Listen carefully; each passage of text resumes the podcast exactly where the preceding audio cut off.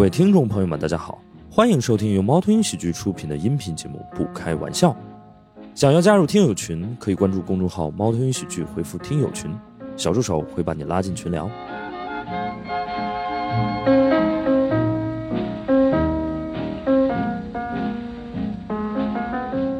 欢迎大家来到不开玩笑的录制现场，我是今天的主持人大熊。然后我们今天这期主题是跟大家一块儿聊一聊中医。然后今天我们这个请来了一位这个老中医哈，呃，吕大夫。这期嘉宾呢会比较特别一点，因为一般其他的嘉宾不管是用本名艺名，我们就都是直接称呼这个嘉宾的姓名，然后就 Q 他上场。我们今天这个吕大夫呢，他不愿意透露真实姓名。就主要两个原因，第一就是他不太想让他的病人知道他来录播客，那还有另外一个特别重要的这个原因是什么呢？就是子不言父名，徒不言师会啊，所以我们接下来就有请我的父亲吕大夫。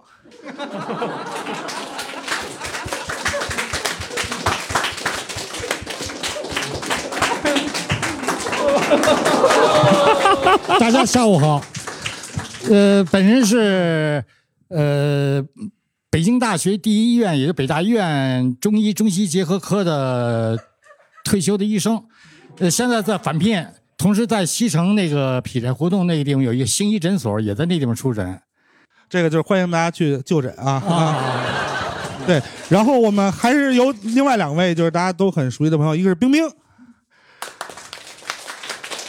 然后以及就是可能熟悉的听众会很了解的一个环节，就是我们史岩老师来，我们答辩史岩。哎，大家好，大家好，就是吕大夫这个口播是是我见过最积极的，就是上台的第一分钟就先把广告做了。感觉现在这个播客就是请嘉宾也是就是越来越困难了哈。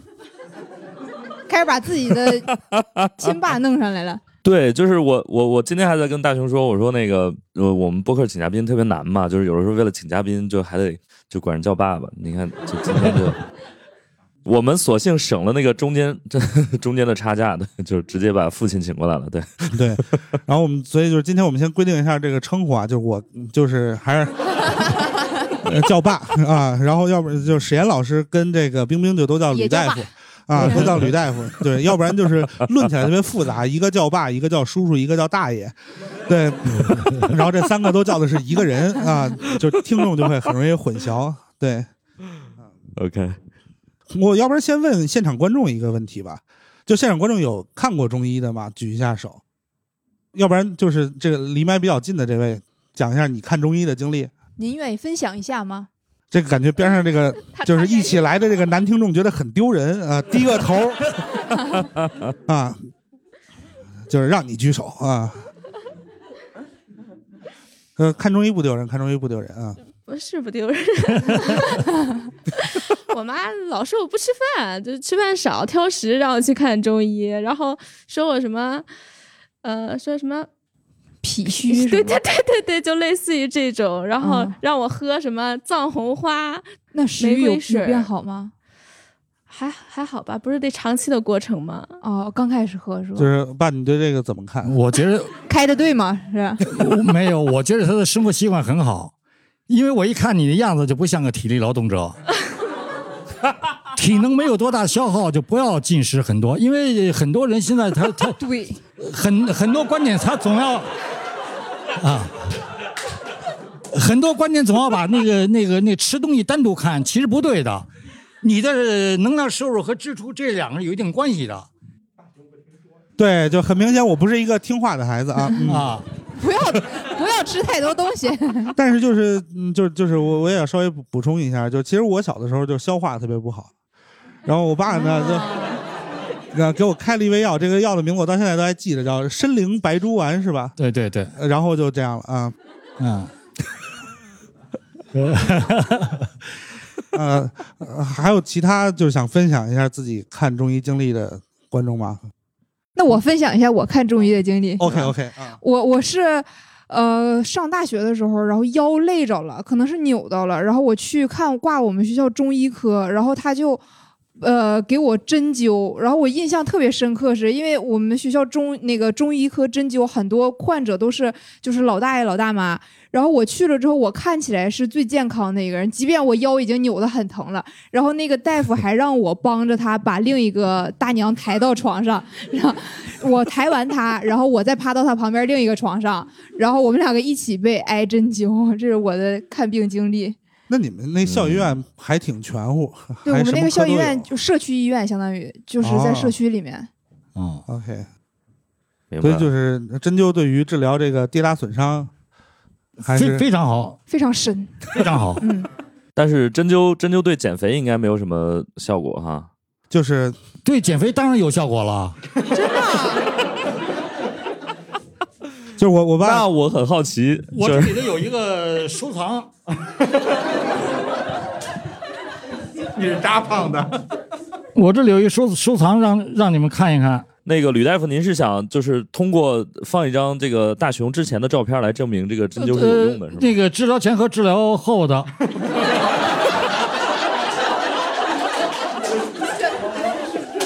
这是当时，当时的胖子是这样，不是胖的时候啊，其实不用放啊，可以吗？这个，啊这是一个正面的，啊，是。还行吧？这个蛇蛇不错哈啊。小心别吓着啊！嗯，你们再看看这个，哦哟，感觉这个大熊老师是那个大熊老师拉出来的似的。最可笑的是有一次他在我们院里的挪车，把一个街坊的车碰了一下，他一看有挪车电话，就给人打电话说我把你车碰了。人家下来以后看看那车的伤倒没什么，就问他说：“哎，你们家是不是双胞胎呀？” 就问他，不是，但我就就很很没有想到，啊因为我本身其实今天请我爸来呢，是想爆他的料的，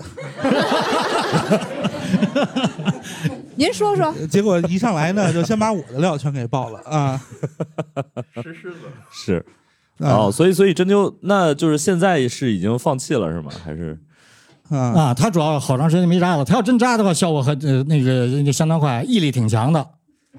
当时给他扎的时候，眼瞅着蹭蹭的下，对，是扎哪个穴位有？扎不止就扎哪些穴位？一般来说要扎三十二到三十到三十二个穴位。哇扎哦，满了，啊，就全身所有的我认为有用的穴位我都扎了。一 这个这是您认为有用的？我认为有用的，因为因为有的时候我在有一次骑车从朝门外往往里走，看见那个路北有一牌子说说祖传减肥，我就想笑。我说那你祖祖上的这些人五八年就就就五九六零六一那三年怎么过来的呀？对不对？因为你是祖传减肥啊，对不对？所以说中中国古代就没没几乎没有说这个人需要减肥的，因此就全身的穴位呢，正经穴位三百六十多个，你要加上经脉奇穴那都太多了，剩下的你就自己开发吧，你就想吧，你觉得扎那有用，扎那有用，然后你就自己就自己去想。我我这个也是从零三年开始，零三年以前呢，我也是个普通中医大夫，什么针灸、拔罐、按摩、开汤药，什么都干。后来零三年的时候，有一个偶然的机会，是我三哥他说他身体不舒服，他血压高，后来说血脂也高，我就问了问他，他给我他给我回答一些以后，我觉得这里有问题，我觉得这里有问题。后来我就我我想以后所有的其他的病我都不治了。就治减肥。就就专治，不是叫减肥，因为什么？减肥的同时，我要治你三高症：高血压、高血脂、高血糖、脂肪肝，呃，转氨酶升高。哦后来就发展到什么多囊卵巢综合症，嗯、男女不孕不育，就这些。呃呃，现在我统计统计，现在疫情影响的稍微少了点原来最多的时候，我每年经我手出生的孩子七十多个，也管接生是吗他？不是管管不孕管啊啊，管。不孕不育，就是吕大夫是让他有这个能力，这个有这个能力是吧？我是这样，到我这儿来看病的呢，有的说你怎么不号脉？我说我不号脉，因为现现在中医的号脉呢，主要是两本书，一个晋朝的王叔和的叫《脉经》，还一个明朝的叫《平湖脉诀》，实际这人是李时珍写的，李时珍也是李平湖，他写的《平湖脉诀》。啊，晋朝和明朝的时候，那时候全是人呃力劳动，家里七八个呃一养养七八个十几个人，没有像现在好好吃的那么丰富的东西，不可能，是吧？所以说号脉的没有。古代李时珍没号出来，你现在让我号，我一号，那我就翻卖说李时珍讲的那鼠标肘是什么样的，他没有啊。李时珍讲的鼠标肘，就是当代人的脉象，古代人可能没有。没有，不是这这可可能现在的脉象同样还是二二十八种脉，浮沉池硕、华佗虚实，什么金环扣弦，还是那些脉。但是现在这个脉呢，它它体现的内意，你还按照以前的书去翻，你还是虚啊这那的，那就错了。OK 啊，所以说我现在呢，我也是为了生这口气，凡是到我那儿来看呢，我就要两个，一个嗯嗯腹部 B 超，看你有没有脂肪肝，再一个就是生化全项。哦，为什么 B 超和生化这是你西医的工具？我就要在西医舞台上，我给你西医打擂。这个病我看你是你能治，我能治。我觉得就是不光能跟这个西医的舞台上跟西医打擂，也能跟脱口秀的舞台上。啊，李时珍的鼠标肘。早知道我把我腹部 B 超拿来了，这 来亏了今天。反反正是到我那儿效果都相当好。有的时候到你那儿扎几针想试试，我说试试谁？是试我还是试试你？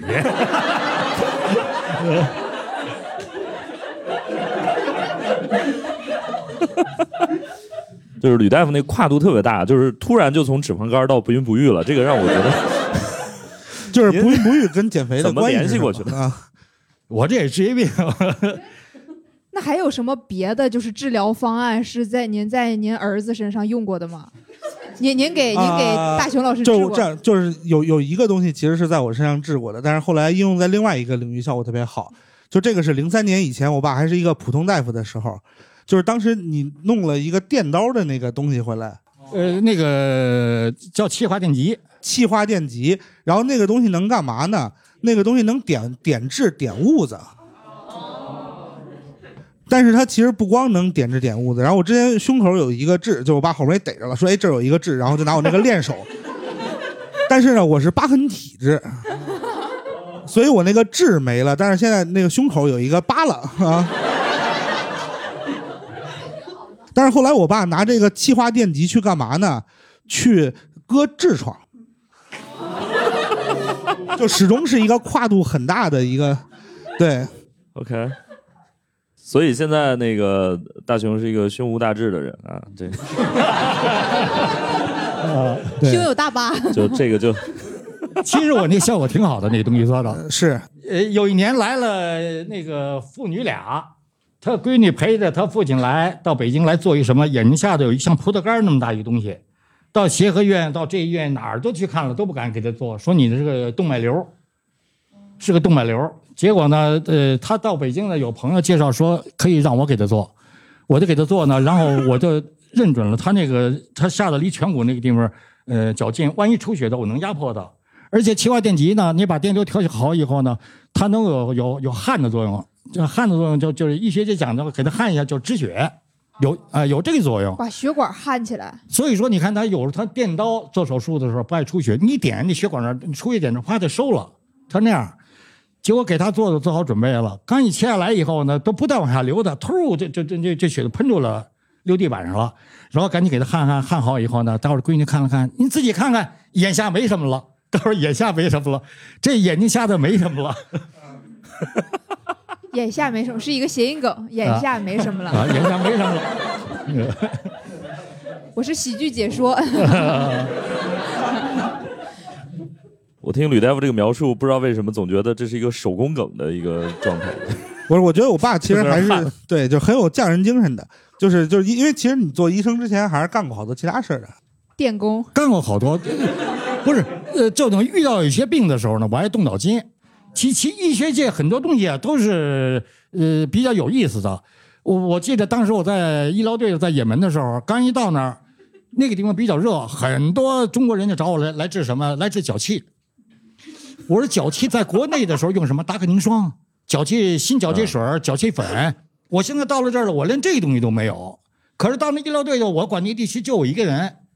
既然我是医生，我就得有责任管这个。后来我就想，我说你你你让你让我想一想，我就想一想，我说如果说我是养殖户，我养那个这个它是不是属于真菌吗？对，如果要养真菌，说你养一百万个单位，我研究机构我收你这个，我给你多少钱？我养二百万单位多少钱？那我养殖过程当中，我就得想，真菌在繁殖的时候怎么能繁殖快，怎么繁殖的慢，对吧？这个石老师，呃就是呃这个是不是应该是你你去想的问题？就是你学生物的时候我们，学生物的，对呃就是确实会有这个。啊，嗯就是你怕什么？你是真菌。后来我想想想，我就想起一招，以前听说过，后来仔细想，确实有道理。就是什么呀？任何一个呃生物，它都有一个适应生长环境的，我们叫 pH 值，就是酸碱度。你要把鲫鱼养在海水里，这鲫鱼就得死了。你要想海养海里的鱼，为什么还要买盐？融化了还要得测的盐的那个度数？因为你养到淡水里，它也要死。菌类也是这样，它有是嗜酸性，是什么嗜酸性、嗜碱性，但是呢，你要超过这个，你就再嗜酸性，你超过这酸度，它也受不了。后来我就想，就我用这种方法，我就让他们去洗脚。你洗脚的话，我拿个呃瓶子，我到那个食堂里去要了一瓶白醋，要了一瓶白醋，我就想了想，因为我也会做饭呢，对不对？你在家里你自己说，我喂个肉腌一腌，五分钟十分钟，肉味差不多进去了，对吧？可是你腌的这个肉是个死的肉，是个死的肉，机体的肉它是个活的肉，它没那么容易进去。它活的肉它进去，它进去以后，它机体不会说我为了保护真菌我要做什么反应，而是我觉得我现在受到了轻度的化学烧伤，机体做出的反应，我就要尽量扩散扩散扩散，把这酸呃酸度给降低降低降低，我要降解它。你一降解它的同时，等于在保护这真菌。那么因此你要腌死肉十分钟二十分钟也就够了吧？我给他说，我说你你你，我给你糊上以后，三个小时之内别理它，三个小时以后你可以把它扔掉以后，也先别洗脚呢，因为我我就希望它的酸源源不断的往里呃进，你扩散扩散扩散扩散呢，你你你你机体有能力，但是因为就咱们不知道咱们有没有得脚气的哈，得脚气的那个实际那层都很薄。那么在三个小时之内的话呢，这个很薄的范围之内，这个它这个酸度，你就再扩散它也受不了了，就这一次，马上就不痒了。过了两天以后一掉皮就好了。你要再犯，咱们再说；要不犯的话，就一次就完了。他这样，真的，我觉得真的就是我我这治病当中有些奇奇怪怪的方法，效果好极了，对，效果特别好。小豆他在院里。的，呃我我们让石老师，让我们让我们让我们让石石老师说句话啊啊。对啊，我我觉得吕大夫啊，这个在我们这行业他他不叫中医，这个叫民科，你知道吗？嗯 特别好，我觉得刚才那个人还是挺逗的，嗯，对，但是这整体上就是我爸会就是有一个原则吧，就是实践是检验真理的这个唯一标准。对对对对。对，所以就我被实很好奇，践了很多。为什么会去也门呢？是去也门是去干嘛呢？什么为什么会去也门？啊？就医疗队，就是医疗队，你是医疗队，对医疗队就一个人。啊，对对对。我负责的地方就我一个人，哦，一个人就是一支队伍啊，那你们那个医疗队是去干嘛的呢？就是给中国人和那个雇的当地的民工看病啊。就是你们其实是跟着一个就是援建的队伍去。对对对对对对对啊，哦，是 OK。啊，那当地的，比如说也门当地的人信这个吗？还是说你也给他们干？用不着花钱呢，所以说他得脱路子才能来看病啊。哦，不是，但是就是就是你在也门也不光是促进了中国跟也门的友谊，也没少跟当地人干架，是不是？我一般我不招他们，啊，他们招我，我就给他看病。也门人讨厌，见着中国人就骂你，啊，塞你阿里巴巴，塞你就中国人，塞你哦中国人，阿里巴巴就是小偷。所以说我一回国，我听说那个马云办了个阿里巴巴，我极其反感。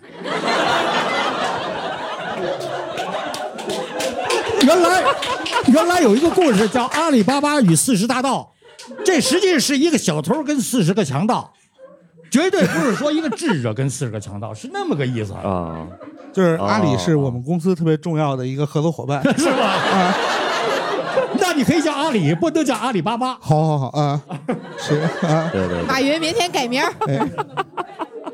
我一听阿里巴巴，我不是小偷吗？这是。再讲一个故事啊，就是我爱动脑筋。上一个故事叫用做菜的办法治脚气。嗯，对，我觉得今儿这期播客，今儿这期播客可太逗了，就是吕大夫是自己既当主持，然后又当嘉宾，对，就这可能是我们就是呃有史以来就是呃，呃呃主持人以及所有的这个一起聊的朋友们说话最少的一期啊。吕大夫继续我再吧，讲一个故事那个故事我也很想听，对，我再讲一个故事啊，再讲这个故事，可能对大家里头有一部分人有用。是什么？是也是在医院里头呢。我有一患者在我这扎完了，他就到旁边儿再去扎着头，他觉得头有点不好，因为因为这头里头扎这些穴位的话呢，在头部里头很容易出血。起完针以后呢，那个大夫也没注意，这个女同志穿一条白裤子，然后血就流下来了，掉到裤子上了，掉到裤子上了呢以后呢，呃，他就在外头等着我。一会儿我出去了，其实其实他这个流血也不是我扎的，待会儿他出来了，他说李大夫，我问你点事儿，他说怎么了？刚才我刘我我在刘大夫那扎针，这个血流到裤子上了，怎么办？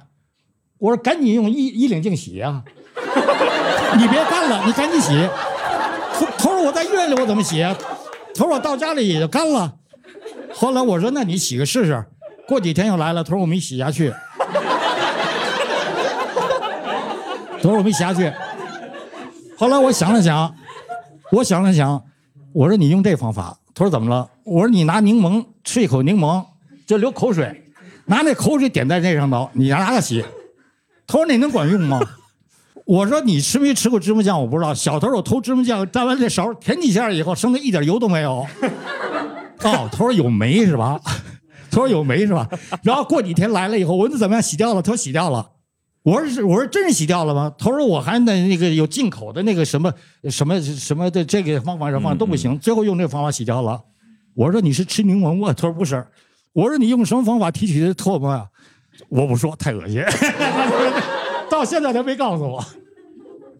以以后衣衣服要脏了，特别珍贵的那个衣服啊，比如舔一舔啊，你你们可以试试看。天哪，这是我觉得这太神奇了，就是那个还要帮还要帮那个患者解决这个洗衣服的问题，就是我爸不光 帮患者解决洗衣服的问题，还得帮患者抓小偷。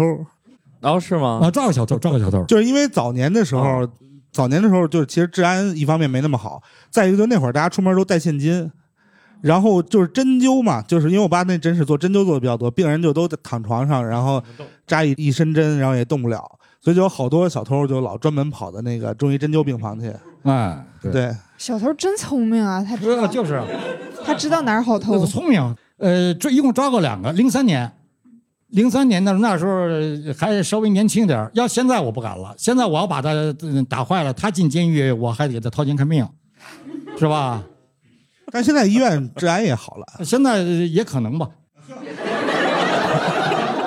对啊，所以大家去看病的时候还是保护好自己的啊，我说这是零三年的事儿，一共抓了两个。第一个呢是那天下雨，他呢是就到我那诊室里头，我我几个诊室我来回串，然后听见不是那个很多人在吵吵吵嚷嚷的，我过去一看呢，说有一个人把他钱包抢走了。我一听我，我当时我是在三楼，我从三楼最里边迅速的就就跑到大马路上去了。我当时我跑百米的话，反正是原来运动会不是冠军就亚军，速度就相当可以了。这一一口气跑到大马路上，我我跑到马路上，北边看看，南边看看，没人。我想这人不可能要比我快。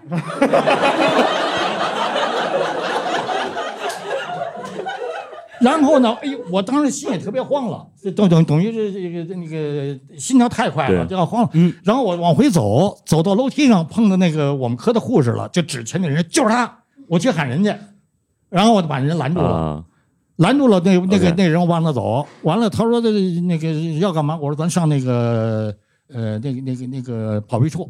他说咱那走吧，我跟你一块去。他扭头他要往上走，我就迅速绕到前头挡他。他再一扭头，我就迅速跑下头挡他。我已经跑了二百多米了，这时候我就觉得心慌的厉害。后来他溜了我三次，我我当时我。当时当时我就急了，我就想，你要再往上跑，我就给你绊倒了，给你往那个楼梯上那那个大搓板上摔。你要往下跑，我就我就踹你。果不其然，这时候他往下跑了。他往下跑了以后呢，我就我就这脚抠着那楼梯那儿，那脚顶着腰上，一下给他踹起来了，给他踹飞了以后，就跟导弹似的，真就平起来了。他手里不知道，我那瞧这边夹着伞，那边夹着包，这脑袋咚就撞墙上了，咚撞墙上了。这会儿保安来了，保安来了就把他带走了。没没撞坏他。没有没有，没有，哎呦的，他还哎呦的，这边还活着呢。就反正撞坏了跟医院里也好办啊什么外科、骨科也都有。第二个呢，不是我那诊室，是我我旁边是，呃，内科诊室，内科诊室的，听那边嘈嘈杂杂的人就从我这一个这个那个那门前跑过去，然后这侧面楼梯顺楼梯就下去了，然后我一出去一问怎么回事呢？有一医药代表告诉说是小偷偷人东西跑了，完了我就看了那人的背影，我就是一个穿一个深色 T 恤。我要再追的话呢，已经离得比较远了，我就别再追了。乒乓脚步声挺响的，再再离他四五十米，他听见声音那那就麻烦了。我干脆我就我就迅速的走，走走到了底下了，我见着护士，我说刚才有人跑过去，他说顺着跑过去了。我一拐弯，看到前面有一人在那走，那楼道里也没什么人，就他一人在那走走走走走。呃，那衣服的颜色像，年纪也比较年轻，我不敢保证是他呀。我跟他走到侧面上，我一看，医生的敏感，我就我就看他脉搏这咚咚咚。这地方脉搏噔噔噔噔噔噔了，那肯定就是刚刚跑完的，我就过去给他拦住了。干啥干啥？他问我，哎，我说刚才后头有个人，他说他认识你，想跟你聊聊。干啥干啥干啥？他就要走。哎，我说怎么了？他说他跟你是老朋友，想跟你聊聊，为什么不行啊？为什么不能跟你聊聊？我我完了，我就缠着他，不让他走。这时候他看见那个呃，听那波脚步声，就是刚才发现的医药代表带着两个保安咚咚跑过来了，一看就是他，就跟那个就跟那追捕里的那那那镜头一样，就是他，所以就把人抓走了。吕大夫太厉害了，吕大夫这么厉害，给你调到保卫科吧。反反反正是这，反正抓小偷抓过这两个，挺有意思。我觉得第二个人看那个这看那个这这这心跳，这真有意思。但是看这个心跳能能看出来，就是这对谈恋爱有帮助吗？啊，就比如就是你看一个人的就是心跳快慢什么的，然后就是对于谈恋爱有没有帮助？那就是跳得快的我就动心呗，对不对？那也可能是撒谎了没有，还是动心，我觉得还是动心了。啊。是吕大夫能就是 看看人的脸，就大概能看出来他的生活习惯是什么样的，是吧？那看不出来，那个看不出来。但是，但是最早的我十六岁的时候，我我当时傻乎乎的写了篇论文，后来是让六院的一个叫叫叫什么的，这那个那那个是，呃，我当时写论文就是经过扎针灸，我发现人体有很多呃呃，我们管它叫痣，就是痦子。我发现痦子有红的，有特别扩散的，有点儿特别深的，特别集中的。我觉得这这特别集中的那个有意义。这时候你看，在这个地方，如果这个穴位主什么，往往这可这人有可能有这种病，往往有这种病。所以有的时候呢，这那个来个病人，我我也跟他逗，我一看，哎呀，你爱头疼，这边也头疼。我说真的嘿，我说你这个上牙还不好。对对对对，没错，因为他那有个痦子，我往往根据这个说。哦，那您看我，您大概能看出来我有什么？那你得亮个舌苔吧？不不不不，挺好挺好挺好，没挺好说啊是吗挺好挺好。这刚才我来的时候，我看你们这里头都比较健康，都比较瘦，真的。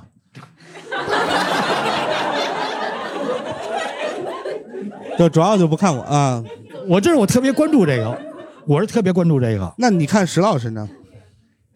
呃，体体重略微有有一些超标，体体体重略微有一些超标是是是是是，啊，我我以前也特别瘦，然后这几年就确实有点，体重是有些超标。那我会，回头让您扎着我吧。嗯，那我那我会有一个问题，就是那你怎么看抽烟喝酒这件事儿呢？抽烟喝酒这事儿啊，啊，吕大夫抽烟喝酒吗？抽喝也也抽烟也喝酒。可是让你抖出来了。这个喝喝酒的，小心他回家抽你啊，大熊。这喝酒的事，现在网上说这个很多很多的，嗯，但是我没有经过这证实，我我我我我就先不说那个，这个喝喝酒的事，当然再说。就是抽烟这个事情啊，呃，有一个国家叫安道尔，呃，就是就是很多人微信的故乡啊。微信欧洲的那个内陆国家，安道尔国家有三个特点，第一个就国民特别富，第二个近年来让日本超过它了，人均寿命最最长，现在让日本超过它了。原来它是人均寿命最长的。第三个，它是全世界人均抽烟最多的，中国人一天平均六六支半，安那么道尔多呢？所有中国人平均下来吗？中国人呃不抽烟的孩子全算上。对啊，我嗯全算上，然后还有六支半。啊六支半，安安道尔是一人一天十七支。那他们空气不都是不透明的吗？哎不有，这蓝天白云好极了，你看那那个，知道吧？所以有的时候啊，咱们对这有兴趣，咱得打个大问号，咱们就慢慢琢磨它，看它看它有没有道理，对不对？这抽烟这我真不这样认为。非典的时候我上了一线了，呃，当时又给什么胸腺五肽又这那的，我一针我都没打，我就靠一个我就靠一个自血疗法，再靠一个呃抽烟喝酒，杀菌消毒。嗯，这就完了。就是，但是这个自自血疗法，我是有被 实施过的。就坦率讲，确实还是管用。自血疗法确实好。我忘了上次我是因为要去哪儿啊自自血疗法这个事情呢，你在医院里头不可能给你做，除非你要认识护士，你要你要认识护士行，就如同你自己拿只鸭子到呃那你你上全聚德让人给你烤了，有人不给你烤一样。自血疗法什么意思呢？就是从这个地方抽你五毫升的血，就是从小臂这个动脉静脉静脉血抽五静脉血毫升，嗯然后打到臀部，打到肌肉里去，就打到皮下。皮下也行，抽自己的血，抽自己血，皮下也行，肌肉里都打进去，打个五毫升。打完的效果有点像是什么呢？就是你摔一跟头磕紫了一块儿。哦，这个这个现象叫这个叫自血疗法，但是有一点啊，这肯定是国外发明的这不是中医，这是西医啊。啊，因为因为中医没有呃什么抽血注射器，没有这些东西对。对啊对，呃，我是是治什么？这提高免疫力。我非典哦我非典的时候我就这样，我就这样，我们家人全都打，这个免疫力又恢复到当初。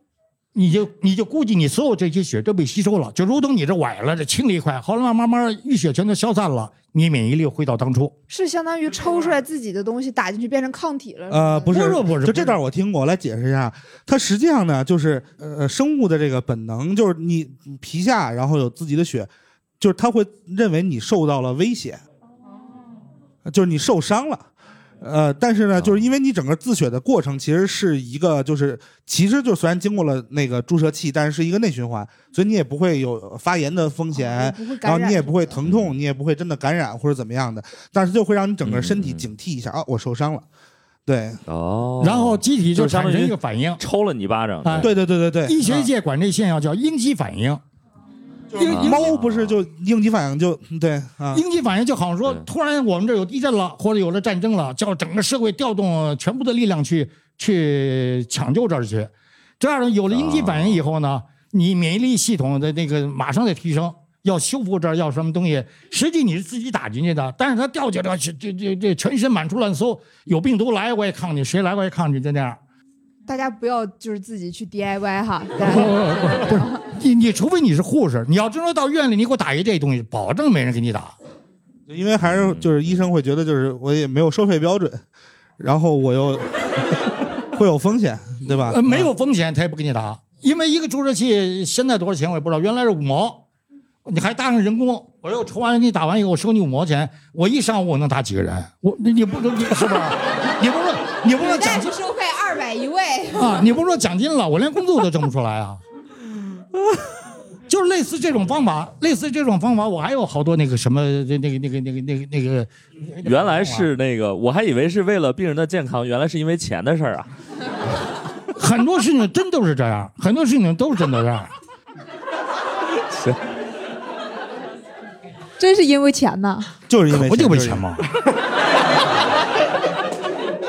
没有收入，你你你没法给人创收啊。为为钱的事儿多了，对，还还有呢，就现在老说这个缺钙啊，骨质疏松啊，缺钙啊。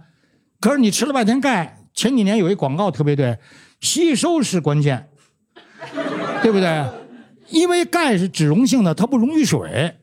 我觉得要这广告得有二十年了，对，啊。啊，得有二十年，得有二十年啊。你要你你要想溶于水的话的，这这得特殊的那个那个那个那医药工艺才能达到。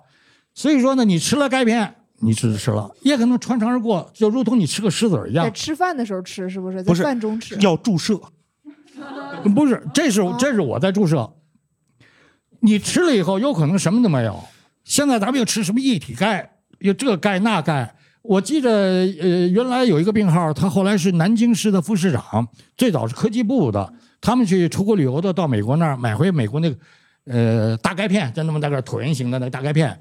回来他说这个这钙咱们分析分析里什么东西，结果一泡泡开了，看里头什么东西啊，就汉白玉的那个小块儿，建筑就是碳酸钙呗。啊，建建建筑业管它叫巴黎子，就是就弄那水刷石、水磨石做那个用的，就那种东西。能吃吗？那个东西？你吃到里头胃酸、盐酸把这一弄以后呢，变成呃这个二氧化碳和水。呃不是不是，它有的钙离子这的它有钙 有钙，氯化钙啊。变成氯化钙，对对对。变成氯化钙得看你吸收不。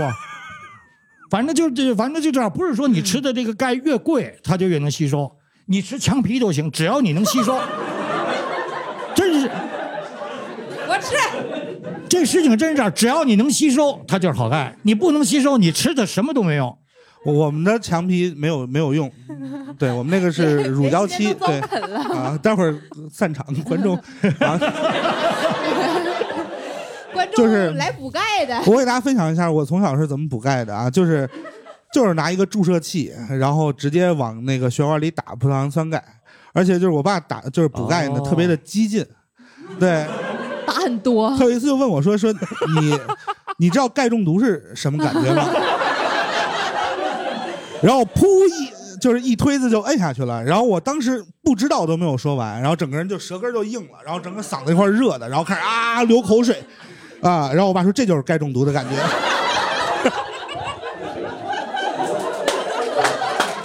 所以，所以说输输钙的时候一定要慢，一个这那个，凡是是离子什么输钙、输钾，这东西一定要慢，快快了以后心脏都会停的。不是，那你当时，吕大夫，那你当时还有？别的孩子是吗？还有好几个孩子不是，那你当时为什么？为什么？为为什么要让别的孩子人家爸爸不让，不是，我就是让你尝试一下，他那个钙推快了是什么感觉。这样呢？一切都在掌控之中，好好处是现现在是我我也不推了，弄那个一百毫升的盐水打到那里，弄那点滴了，就慢慢点滴了。为什么说我用这种方法呢？葡萄糖酸钙点呢，吸收是关键。什么叫吸收？这你吃的这东西能够经过那空呃空肠的那个黏膜，到黏膜背后后头的血液进了血就算吸收了。所以我跟你消化道没关系，我直接就入了血了，就完了。喝敌敌畏的到了医院里，赶紧洗胃，幸亏来得早，抢救出来，你还在胃里呢。你拿敌敌畏往这里推，那就没法办了，对吧？就是静脉注射，想走啊，就静脉注射敌敌畏啊。我我我今天录这个播客之前啊，我今天录这个播客之前，我本来觉得大熊大熊现在长这么胖，说明吕大夫这个工作没做好。但是我我现在听下来，我觉得大熊能活到现在就已经很不容易了。生一个孩子让我做实验吧。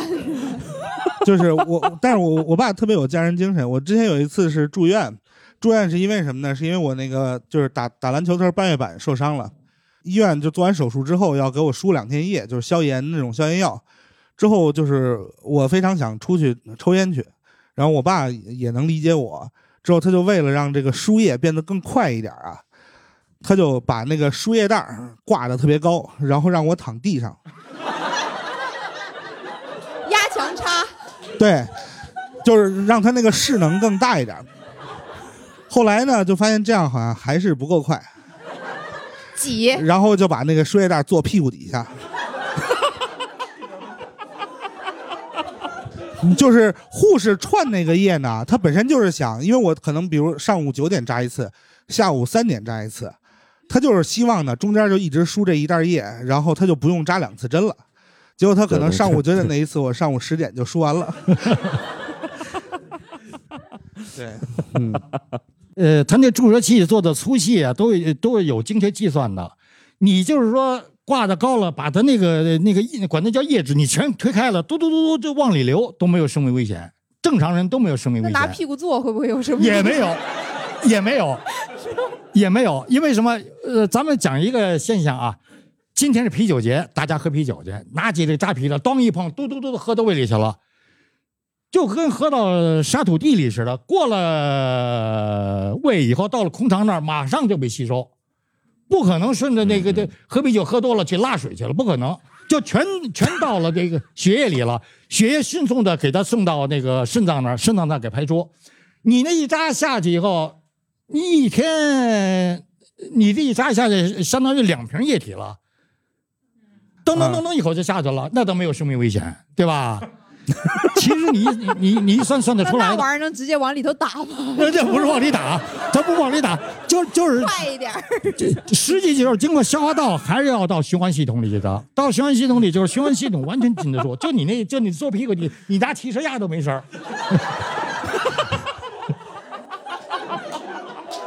我我争争取不在输液吧啊，嗯对啊，我觉得，我不知道为啥，就是今天呢，我们我们今天是一个播客，但不知道为啥感觉复习了这个生物化学和物理学的一些知识啊，然后复习完了之后，我就觉得我白学了，就是。呃呃，还有一个生活常识，呃我就我我希望你们记住以后遇到这种情况，千万听我的，好，千万听我的。好，就是不管自己还是孩子摔了，一旦烧摔不摔了皮皮外伤是都流了血了，最好的治疗方法不用上医院，第一时间越快越好。比如你家里要刷鞋刷子、刷手刷子什么的，拿它拿它去刷那个，最主要的要把刷子洗干净了。把刷子洗干净以后呢，冲干净，再打上肥皂，用花洒冲着伤口，冲完伤口以后呢，迅速的用最大的力量，通通通通给它冲冲几下，别轻轻擦，轻轻擦的手得到打，我我就是从小被刷到大的啊，使劲来几下。啊，使劲来几下，石老师啊，吗？疼疼疼，疼 不疼的我不管，你只要是凉水就好得多，迅速的刷几下，这不流了血吗？拿花洒一冲，看你还还有没有脏的土粒儿，哪还有就在哪再来几下，一冲，一直到这伤口干干净净的，什么东西都没有了。下一步检验你刷的是否干净的时候来了，怎么怎么检验你知道吗？这个时候你的体液是百分之零点九叫生理盐水，它的浓度百分之零点九，你自来水是没有盐的，这一个盐度差会刺激你伤口，你会觉得疼。但是稍微过一会儿体温疼啊，再加一流血，都完了以后，你感觉你的伤口不管有多大，你不碰它，伤口疼不疼？一点不疼，非常干净。刷完肯定疼啊，关键不不不不，马上就就是刷的时候疼，然后就疼麻了，你懂吗？不不不，不是，他不是疼麻了，不是疼麻了。反正我我我小时候是疼麻了，不不不不不不不不不，我觉得你小的时候就是你爸爸是真疼你啊，第一次这皮球摔伤了，我给他刷的；第二次自自己刷完以后，哭着回来就让我赶紧给他刷。这不可能啊！他是尝到甜头了，不是尝到麻了。爸爸再刷我一次，应该感觉是一点都不疼，你不碰就跟没有受伤一样。如果有一点疼，证明还有一点脏，赶紧处理。就我爸一边刷一边问我还疼吗？不，什么时候我说不疼很疼就不刷了那证明啊？很脏。一定要是说等于这地方完全干了以后，你你不碰它，没有一点疼的感觉，那 OK 就非常干净。这时候你可以把周围多余的血都都都弄掉，你愿意包就包，不愿意包就再晾会儿，让它形成个血痂，让它形成血痂。你自己的血护住你自己的伤口，要比再好的创可贴都灵。什么东西都不要撒，什么云南白药，什么什么都不用撒，但是会会留疤吗？不留疤，不留疤，您 哪块是被刷过的？可以看看吗？就我现在就好了，嗯、呃看不出来。后来不敢摔跟头了，而 而而且还有还有一种东西呢，家里要要想预备的话，可以到网上去买。当然，我给别人做广告啊，这不是我的。三 M 的叫透明透明布料，你隔着那能看到里边伤口，什么都能看见。就那个东西粘上以后，洗澡都没关系，呃，相当粘。就好多那个纹身之后，他也会给贴这个东西。对，就是那个三 M 的啊，三 M 的透明敷料好像是那个对，你给它糊上后，不要管它，不要管它的话呢，你你要到其他医院去来回换药，来回换药，可能要折腾一个星期、两个星期、三个星期。我这种方法三天到最长一个星期就好了。主要是得有一定毅力。不不不不不，你只要刷过一次，你就知道了。确实是你，你觉得你受了伤，你你那个切菜手手被菜刀切了，你就只当人家的手，拿肥皂就连抠连抠带弄的把伤口洗干净，洗干净以后，你在那你你得举着，过一会儿给你感觉就是你不碰到，就一点受伤的感觉都没有这。就是别人的手，一定一定要洗完以后一点都不疼，你再考虑，对对对，就是把自己的手刷成别人的手，然后就没事了啊。对，石老师有什么想说的？我就想说，今天感觉我彻底颠覆了我对中医的这个这个认知。嗯，就是我觉得，我觉得这，我觉得我今天对中医的认知就是穷尽一切非医疗的手段，然后来把你的身体治好。应该是把所有手段都变成医疗手段啊。对，去西医人家给你拍个什么，拍个这，拍个那；去中医人家给你拿鞋刷子刷。哎呦，这效果真是好，就就这招，我觉得早晚有一天我确实是好。就是这个都不能被称作偏方，这应该叫什么偏行？呃，不不，我偏方治大病我总我总认为这是什么呀？这是真正你对这个人受伤啊、愈合的机理，你清楚以后，你不是想，哎呀，我给你发个功吧，呃，我祖传的什么东西，我弄点香灰给你撒上去吧，你你你给我来钱，那是无良的医生。只要按照我刚才我说的清创，你给我洗衣液、有肥皂，洗完以后什么事儿都没呃有。我感觉就是不开玩笑，下一个周边啊就应该出个刷子啊。这这真真真是这样，清创非常有用。有的时候 受了伤以后，我跟这个患者说，我说受了伤这地方感染一定有四大特点，就红肿热疼，红肿热疼四个得凑齐了才叫感染呢。我说有时候你看这伤口那儿，我拿那个油漆三三 M 那一糊着，里边跟化脓一层黄膜。他说你这都都都都都都好都化脓了。我说不是化脓，我说你不懂，我没有任何疼的感觉。这层黄膜是什么东西？叫叫液化现象。皮肤是能够接触外头的，除了这层这角质层，再往里都不能接触外头的，全得在里边儿。里边儿是湿润环境，现在你突然把这个撕开了，里边本来在湿润环境的东西露在外头了，谁来保护它？它就要牺牲最外的一层细胞，就跟那抗洪似的，你往站着吧，把它都淹死了，你也别捞它，后头赶紧堵，你把它捞了再跳，待会儿还得淹死。你就把第一排你你你你你你你留着，赶紧堵堵好以后再把它这这再把它弄上来，完了，能理解这意思吧？刚淹死一个捞一个，再下去还得死，再下去还得死。所以说你别到时候到医院里给你清上清到这这清的这肉芽都出来都流血劲儿，明儿还得再排，还得死。我们我们这个做脱口秀啊，我们有一个这个叫死亡元素，就是说很多时候我们聊死亡可能会有一些喜剧效果，但是不能这么用啊。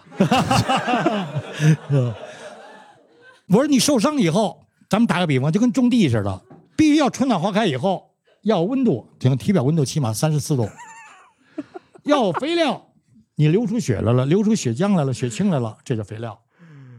要有种子，看不见的空气当中，各种能够引起感染的这这什么乱七八糟出来，啪啪贴上去了。还有最后一个因素是什么？嗯，最后一个水。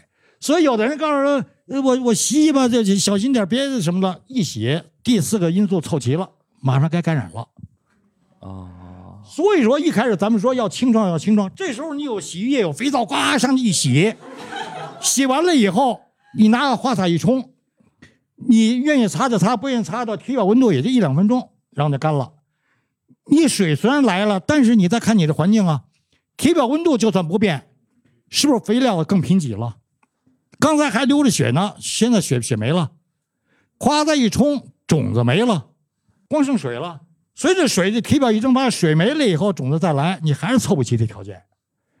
啊，所以说最不好、最不好的就是呃这这个伤口那儿，呃，脏不溜秋的，刚受伤，带着泥土就包上了，待会儿再一浇水，就完了。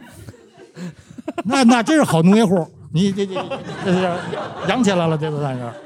就我爸展示了一下，他还有这个种地的技能点啊，那 大家想想是不是这样啊？就包括我们今天这个录制也是耽误了他种菜的时间。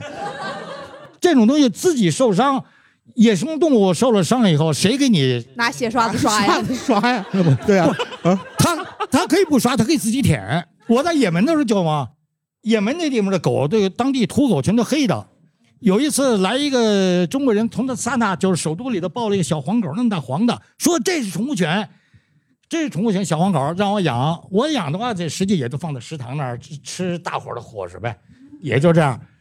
也门那地方还有意思是什么？也门是据说是那个全世界私人枪支最多的地方，满大街都卖枪。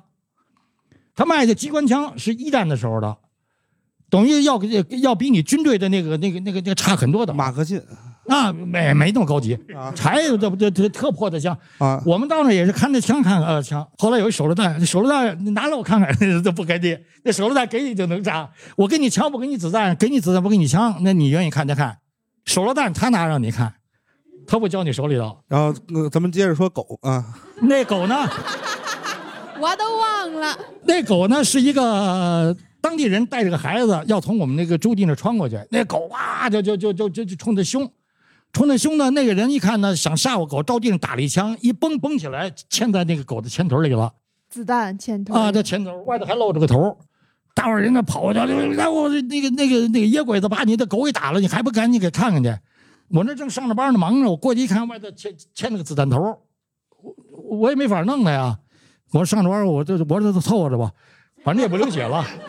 他就三条腿上蹦蹦蹦蹦蹦，没事老舔老舔老舔。过了差不多一个多星期吧，一看光剩个眼儿，子弹头让他舔掉了，就掉了。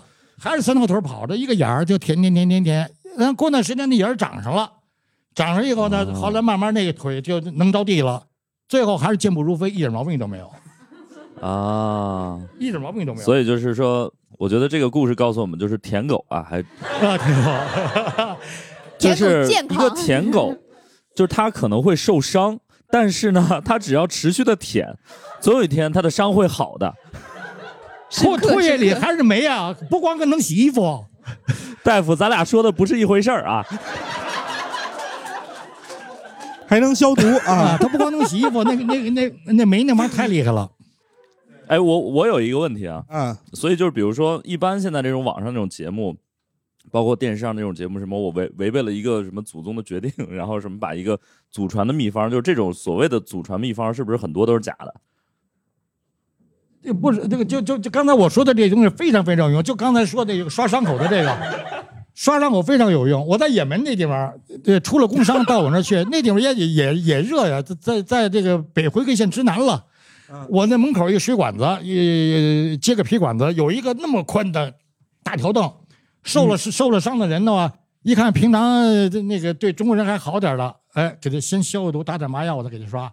平常那那调皮捣蛋的，这个这个好的那个，一见着中国人就随你巴拉拉，随你阿拉巴巴，就那种人，就直接让他躺着拿刷子给他刷。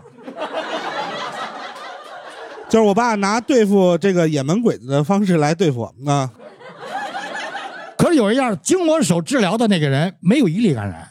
不，石老师刚才问，就是说是现在好多网上什么的，就动不动就是说是他有什么祖传的一个什么秘方啊，或者是药方啊，或者是怎么怎么样的。他说是不是那种基本都是骗子？也不一定。你要感兴趣的话呢，咱们看疗效。还得试一试是吧？咱们对，咱们可以看疗效。现在好多人告诉说什么，哎呀，你你你你是内湿，我说那内湿有什么症状？我吃你的药，我的哪方面我得有所改善？就是湿气重呗。我身上现在我什么感觉算是湿气重？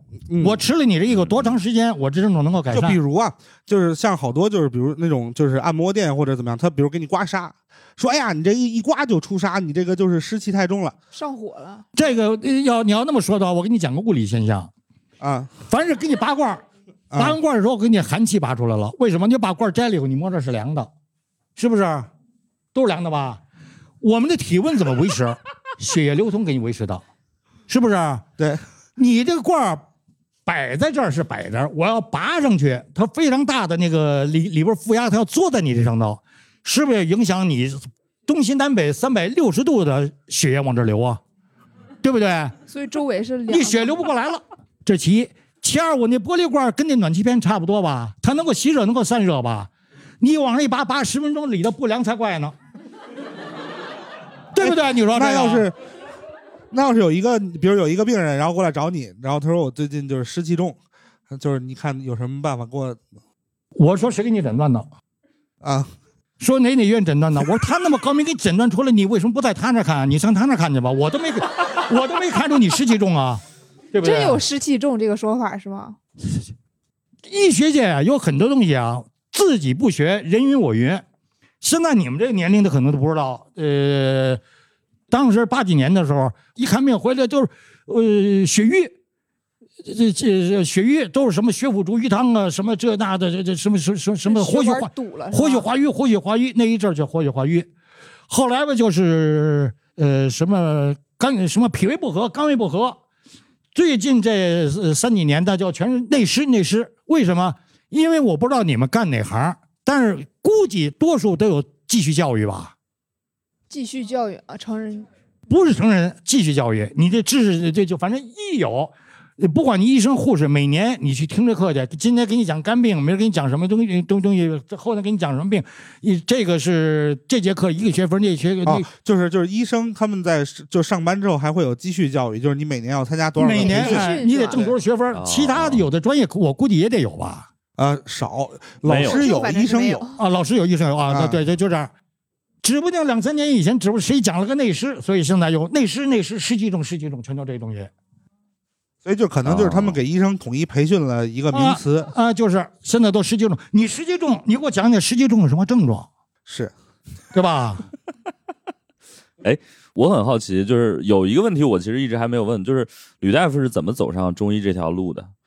是是老师看上我了，一个中性的问题啊。讲讲老老师看上我了。小的时候哦。上学、呃上学的时候都是半条胡同一个班的，当当时这半条胡同，呃，我那个老师胡同里人称他杨专家，叫杨继生，传到他那辈是第四辈儿，原来他是山东人，呃，聊城人，后来呢也是为了躲抗战躲这躲也也上过重庆，后来到了武汉，看病相当有名，给蒋介石还看过病，呃，给给主席张青没看过。刘少奇、王光美没看过，剩下的这这这中央首长都看过，他中央保健局的呀。嗯哦，刚解放的时候呢，李先念是这中南局的首长，当时他脑子里长长个瘤子，呃，四十几个西医说这就动手术，后来惊动总理了，总理说要这样的话，你第一人不能死在手术台上，第二手术有个三天，人没有危险，你们签字就可以做手术。结果这这这一说签字，这些人谁都不敢签。谁都不敢签呢。后来就说不行，您找这个珞珈山那儿有一个有个大夫姓杨，叫杨继生，您找他去看看吧。就找我的老师了，我的老师给他开的方子，可能可能是什么九味羌活汤，再加上扎针酒九味羌活我不是还喝过吗？啊，好像好像是九味羌活，我记得。哎，慢慢慢慢的病就好了。后来李先念调到北京以后呢，他就跟那个呃董必武什么说，说我我在湖北那儿有一个医生相当好，能不能给他调北京来？这么把他调到北京，调到呃中央保健局、和市立第六医院中医部主任。中苏友好时候成立呃有医院的时候，他是第一任这个这个中医部主任。他在一个胡同里头，我们小学这下了课做作业都得在一起啊。从小这个那个那老爷子认识我，后来、啊，后来慢慢都都都到了上了中学，跟他儿子不是不是一个学校的了，也有时候经常走动。后来六五年六四年的时候，那老爷子找我说，我准备要教小弟儿，就是我的同学，准备要教他学医了，你是不是跟一块儿学呀、啊？我我当时没吱声，我说我再想想吧。后来回家想，我说这个这个呃杨老这确实有本事，今儿开着车门前有一个车，那我这这当兵的站岗说今天谁来了？今天来的是呃彭德怀，明天来的是谁什么的，就这这到他到家看病全都那种人。后来我一想，以后我喜欢数学，我上那个华乐庚他们家敲门，我想跟你学，谁理你啊？没人理你啊！这个是现成的老师要教你，结果就想了几天就准备学，这一学可上了当了，苦啊！不不学嘛，老师送你几本书，打开目录，当当当勾几个勾，回家背吧。背完了以后让我听听，那背完了以后呢，啊能背了，再打勾再背，一直用了呃多长时间，这几本书全背完了，然后再给你讲，到时候讲就清楚多了。再给你讲到这个病，说这个什么什么什么什么什么脉，脉经背过，舌呃舌苔也背过，什么都背过，他就说医学术语一说，心中就特别明白了。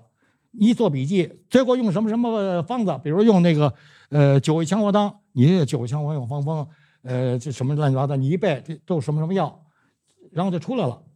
所以就是学了之后就开始做中医了吗？您是？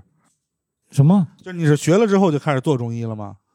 那当时巧啊，六二六只是赤脚医生啊，我参加工作了，然后到了、哦到了去以后呢，谁都愿意在医务室当个呃当个护士，打个针儿，发个药啊，给你呃呃听听心脏都，愿意干内科的，中医这没人愿意干，实在是没没没人愿意干，太苦啊。结果到那儿，我说我学过中医，一听哟太好了，来吧，就这样。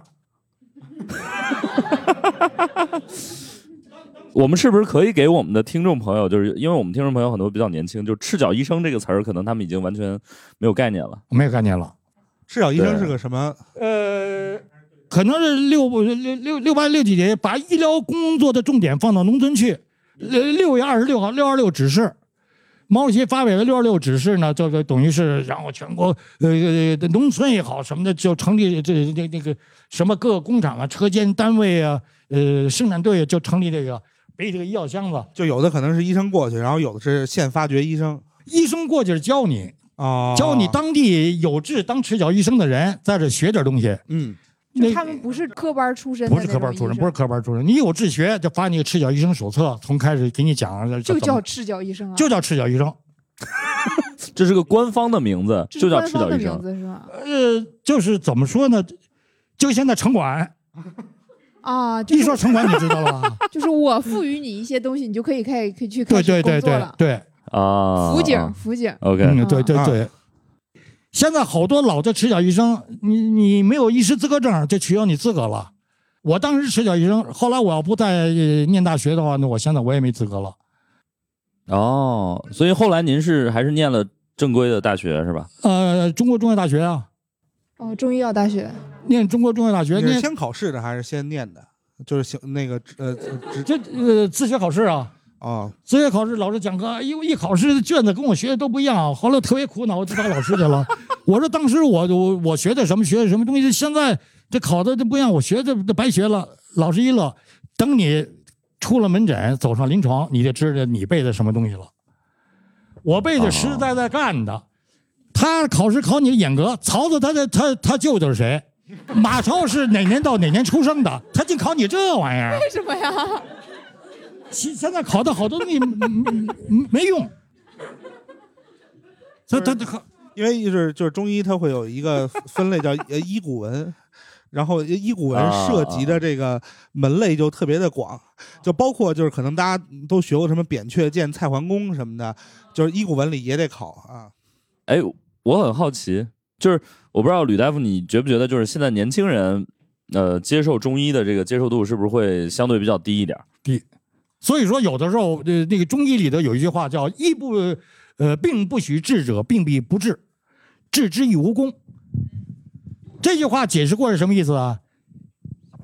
就是针对你的病，你不赞许我的这种治疗方法，我干脆我不给你治，我给你治也不会有好的疗效，就这意思。哦，那我那我就想很好奇啊，就是你怎么去识别一个，就是这个中医或者这个医生他是不是靠谱呢？就是因为我觉得这个其实是一个挺难的事儿，实践呢？实践减真理标准啊？就是把自己先豁出去不是不是不是不是，啊。你听说他行，你也可以去打听。比如说，呃，我我我是呃一二年还是一几年，我想不起来了。我也去过养生堂，嗯，我也去过养生堂，但是我认养生堂是深恶痛绝。我跟你说，我说别听，那整个敌台广播。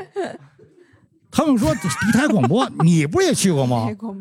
我说军统里头也有个余则成，你记住了啊。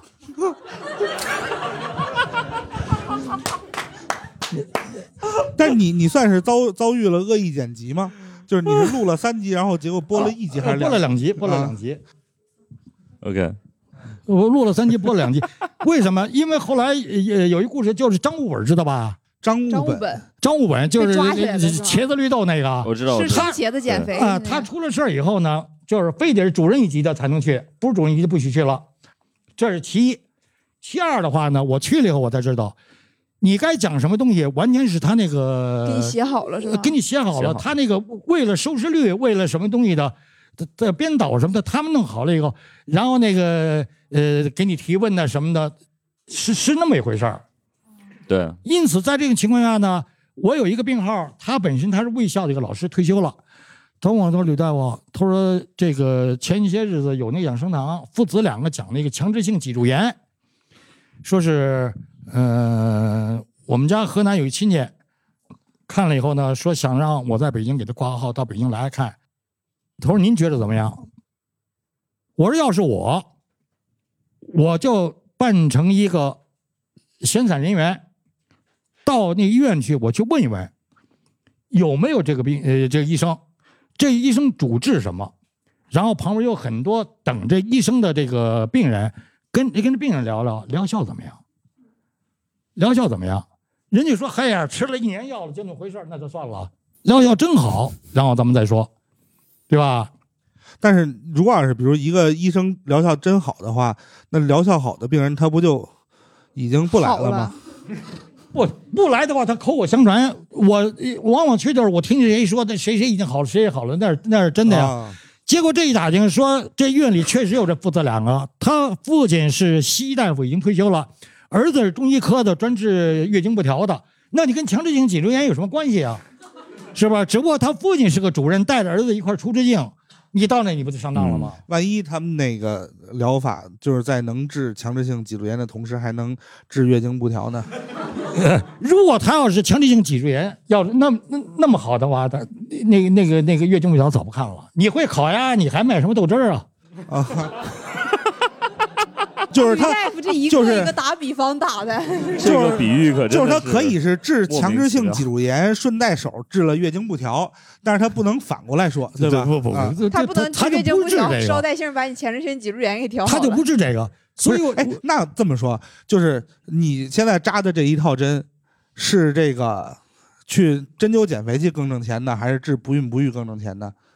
是是你你你来的话，要你要想走医保，你给我拿体检报告。单纯减肥，视同扎耳朵眼儿，无无是不是纹眼线，自费。你给我拿体检来，哦你有甘油三酯高啊，血糖高啊，血压高啊，脂肪肝呀、转氨酶高，再有多囊，咱们就可以走医保。我是这样。哦，根据刚才我说识别大夫的那个经验，就是你说的那个怎么治怎么治的识别这个，现在我也省事儿了。有的时候来个病人，我这正着这正看着病呢，来一个想跟你咨询点什么的，我这什么什么病什么的，他要跟我说这病，我说您别问我，我说我一看您来就什么目的我就知道了。我说咱就跟你小品似的，我是卖拐的，您打算买我的拐？旁边这些都是用过我的拐的，你问他，告诉说这拐一杵就折，摔我俩跟头了，你就别买我的拐。他们说这拐又轻便又好使，你就买他的，我就让他找患者聊去，你别找我，因为我这患者这这老老不断，对不对？所以他这要要真是疗效特别好的话，你可以从患者那儿你了解到效果怎么样，效是不是是好是坏，可以可以了解到。明白。我们还是要问一些更呃基础的问题，就可能也是很多人会比较好奇的，就是穴位这个东西它到底是什么呢？你要问我，嗯，你要问我，我就说它是神经和血管的总总和。所以就是那比如像武侠小说里的那些点穴啊什么的，它是夸张还是完全就胡说八道，点穴能把人就是点哪个穴位能把人定住，或者还有死穴？对，就是点还有笑穴，点哪个哪个穴就嘎嘎没。没听说过这个，真没听说过这个，真没听说过这个。我我我觉得要真有笑穴的话呢，这个我们创业会更容易一点。我们就每每个人进场之前先扎一针，啊，我们就请吕大夫给我们当那个检票的，对，就是就是这个凭票送一针啊，送一针，就嗯，但是但是但是针灸其实是能够有一些就是怎么讲，就是让人开心的穴位。有。啊，啊？有吗？有啊就就我我的患者里头，我的患者里头就那么扎这三高症脂肪肝，有奇奇怪怪的打呼噜不打的，而且这个人还上过北京晚报，是因为不打呼噜了上的北京晚报吗？因为打呼噜上北京晚报。我太会打了，他住大杂院儿住大杂院的话呢，打呼噜特别响，他老伴儿跟他都都分分着屋子睡。夏天呢，他觉得热，开着窗户关着纱窗睡觉，院里街坊让他关窗户，他就不关，不关人家给他告到法院了，给他太吵了。嗯，太吵了。告到法院以后呢，调解的结果是发现这个街坊呢在院里开的棋牌室，法院裁定八点半你关门，不关门我调查你执照。具体纱窗是法院不管，这这就那么个结果了。啊，后来呢，他就在我这扎扎扎，扎扎扎，他也是脂肪肝、三高症，扎下去。他说我这在人民医院约好了，准备去呃拉那舌头根儿治打呼噜，呃等着电话呢，电话还没到呢。那天他老伴儿陪着一块来了，报喜来了，说昨晚挨家里睡着了，他闺女没在家，听着没声了，给吓坏了。到到院里找了个胆儿大的一大嫂，俩人手拉手进去摸，还喘气儿呢。才知道彻底好了，还是打一打吧，家人放心是。就好了，就好了。所以真的真的真的，对，就是刚刚刚我们问的那个问题是，就就针灸还能让人开心或者是高兴？有，啊。这西直门里一直到那个西直门里的那个那丁字口，跟就跟那个那叫我爸是老北京人啊，吕大爷讲每个故事，他都都有地理位置啊。那个地方有一个 有一个商店叫超音波，卖音响的，现在不知道是不啊反正是有了新新街口那有一大堆卖音响的，啊卖音响当时少，当时就一个超音波挺挺有名的，啊他那经理在我这扎针扎扎扎，后来他自己说。他说我我这上瘾了，每个礼拜都得扎两回。我要不来的话呢 我要不来的话，那个员工都说你今天该扎针灸去了。他说扎完以后，心情特别愉快，走大街上见着谁都都都都都都都特别好。后来才发现，他找完扎完针灸回去以后，有点什么事儿他不呲人，哦他自己觉得特别好，是心理作用吗？他自己觉得特别愉快。而且我我我也治哦过，后来那个抑郁症的那个所谓抑郁症的那个药也不吃了就对扎是吗？啊，就扎的他治别的病，抑郁症呃就好了。所以我觉得抑郁症的也、也也哦什么，你也晚该用中医扎你不睡觉，晚上睡觉不好也叫抑郁症。现在活给你扣个帽子，晚上晚上失眠也叫抑郁症，也得吃药什么东西。我说给你乱扣个帽子，你就信啊？我说你抑郁病，你什什么抑郁症？我说你是、呃那个呃右派，你就右派啊？你自己想想。这真是这这不睡觉就不睡觉吧，对不对？我去，我觉得吕大夫啊，打比方的这个这个劲头啊，就是特别像一个脱口秀。有的比方很猛，对，就第一很脱口秀，第二就是比我们劲儿大多了，你知道吗？还有一什么叫扎针灸啊？呃有一个老头儿晚上睡不了觉，后来一问，晚上起夜八回，那能睡着吗那？六个小时起八回，那怎么睡啊？后来扎哪睡扎了没几回以后，昨晚起夜三回，后来起夜两回，啊最后就变成或者起夜一回，或者不起夜了。是不是让他睡觉前别喝水啊？不是跟那没关系，我起夜也多，这在扎哪呀？这也跟着我这三十个穴到三十二个穴一扎，这就好了，得扎多长时间呀？三三十个一扎，三十个。二十多分钟一次。我觉得，我我觉得吕大夫这个扎针扎针灸啊，特别特别像盲盒，就反正这三十个一扎，啊，我觉得这三十个有用，我给你咔咔一扎。就可能就是连带着好多其他的什么就都好了啊，脱发呀什么这那的就啊，啊，那行啊，不是一一般情一一般情况下，我治的这个高血压、高血脂、高血糖、肥胖、脂肪肝、多囊卵巢综合症、不孕不育啊，就是但是就是转酶高啊不，是，就是我我得替你稍微的解释一下，就是你所谓的那个不孕不育，其实是因为多囊卵巢导致不孕不育的那一部分，对不对？呃呃，原来只治女的，后来我发现不能重男轻女啊，一一查 一查，男的有问题的也有。最明显的有一个什么？现在这这人姓包，是后后头是一个 人都领导了，咱就不报人家名字了。不是不是他，他是个警察。那个他结吕大夫，婚的时候，吕大夫，嗯，您您先听我说一下啊，嗯，你只要提就是说有一个病人，我们都信，是吧？您不用把他的个人身份信息啊用证实。描述的那么，我他我跟你讲啊，就是这个就是那种那种，就是整天说我有一朋友，然后其实都是编的，这种傻逼事儿呢，就只有脱口秀演员干得出来。我们相信您的职业操守，就您说有就一定有。这个病人呢，他结婚的时候婚检就告诉说你这辈子没孩子，这是个男的。啊啊，一查他，呃，查他婚检，其中有一个查精子活动度、骑行度、液化什么的，查这个各项指标都不行，就告诉你没孩子。我跟他父母认识，他父母就是让给他治治，哦这就是包局的儿子是吧？啊还没出息，这孩子，刚给他扎针，扎针一声哇哇的哭，哎呦呦，歇会儿吧。我我心说你还警察，这个这个你亏了你的职业了，跟你说吧，哇直哭，缓了会儿再接着扎，就那给他埋线埋第一次，三个月以后，他妹妹来报信儿，我嫂子怀上了。哦，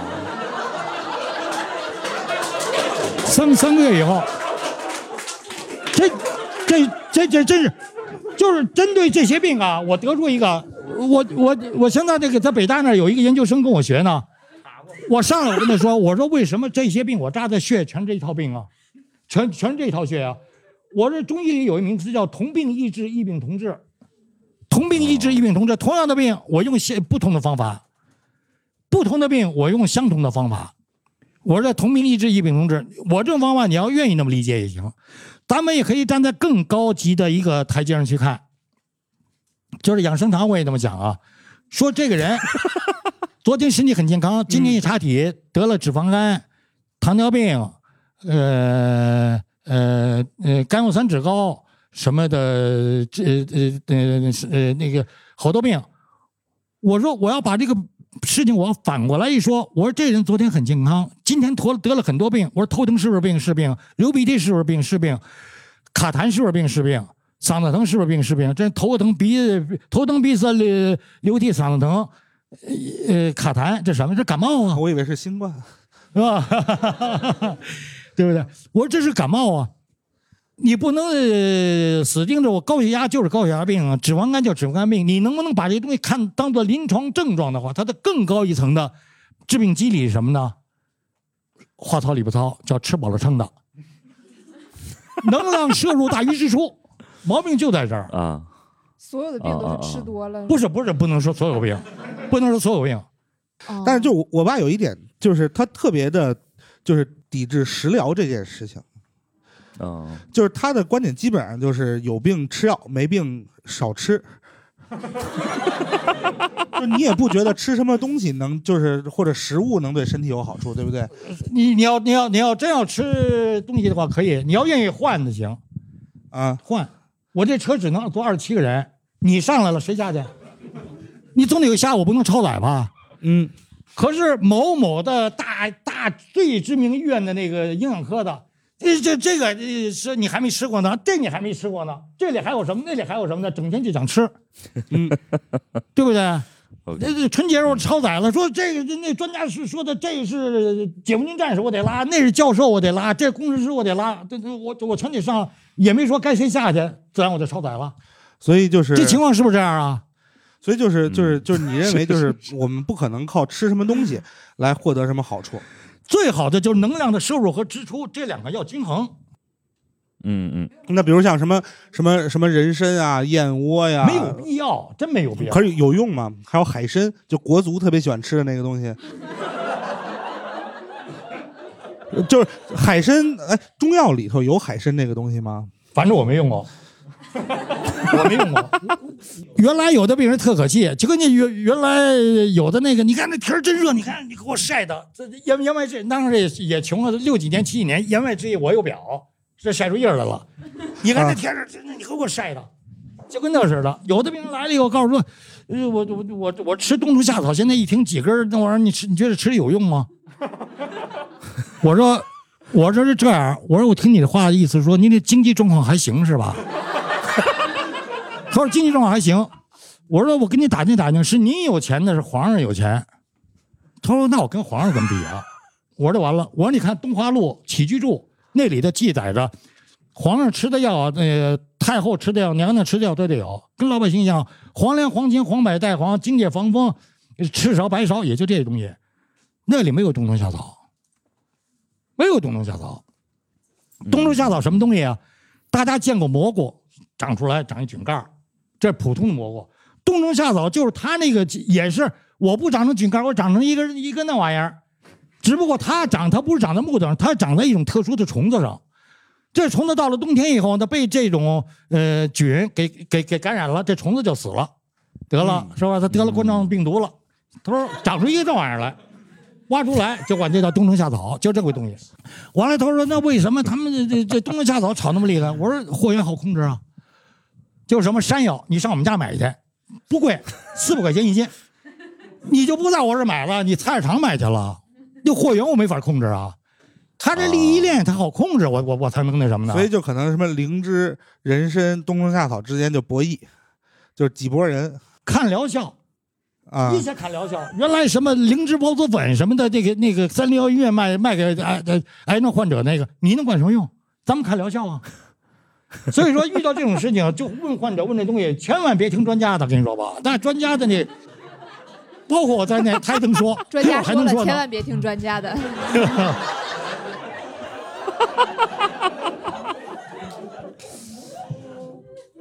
那个，哎，吕大夫，你你平时会去给比如说街坊邻居就是开这种养生讲座吗？不开，不开。哦，不开吗？但是他的那些病人每天就躺床上，就是吕大夫，你也别讲了，笑的话那个真疼。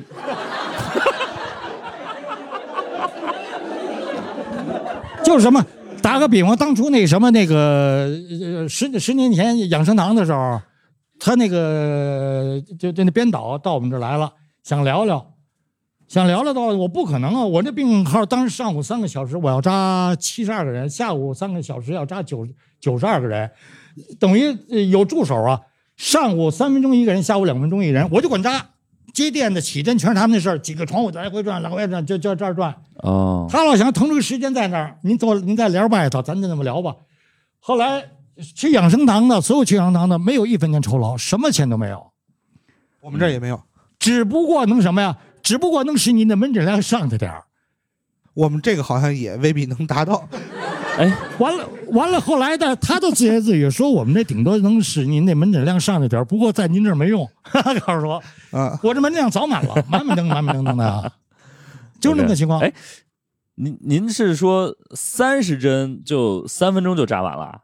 两分钟啊，下午的话两分钟就完啊。特别快，这么他就是摁一下，然后叭扎进去，摁一下叭扎进去，摁一下叭扎，然后边上那个盘里所有扎的针、长针、短针都已经准备好了。对，哦，两分钟就是，但是他一定都还是会摁一下，就是他还是要拿那个触觉来确定那个穴位在哪儿。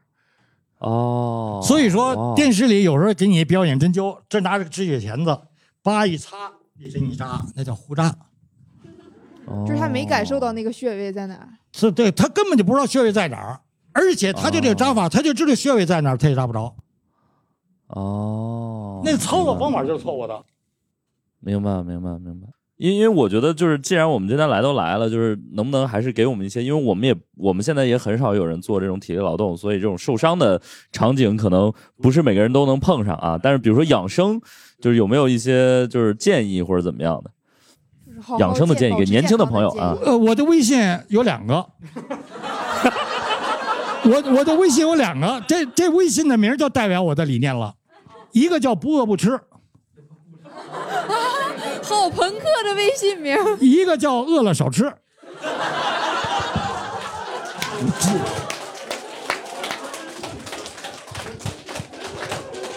你全代表了，